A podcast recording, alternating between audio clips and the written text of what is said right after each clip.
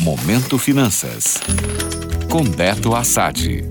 Olá, ouvintes. Beto Assad aqui com vocês e hoje vamos falar de Bolsa de Valores. A semana começou interessante para o Ibovespa. Depois de 11 pregões, o principal índice da Bolsa Brasileira voltou a fechar acima dos 100 mil pontos. Nesta segunda, o índice subiu 1,36% aos 102.269 pontos. E o principal fator que ajudou a puxar a nossa bolsa foi a notícia de que o governo chinês planeja injetar 44 bilhões de dólares no cambaleante setor imobiliário do país asiático.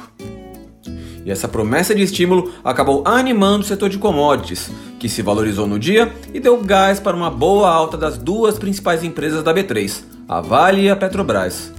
Os papéis da petrolífera subiram mais de 4% e da mineradora quase 2%.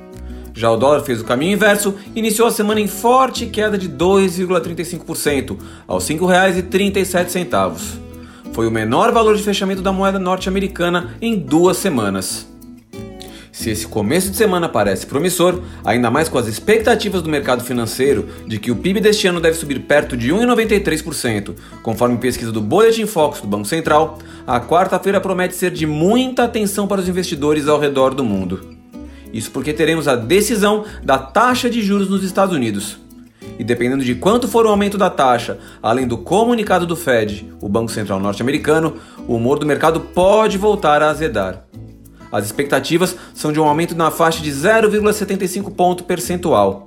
E se vier acima disso, o que não é difícil, o mercado pode voltar a ficar estressado.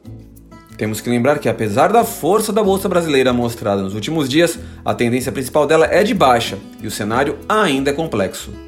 Portanto, vamos ficar atentos às notícias econômicas.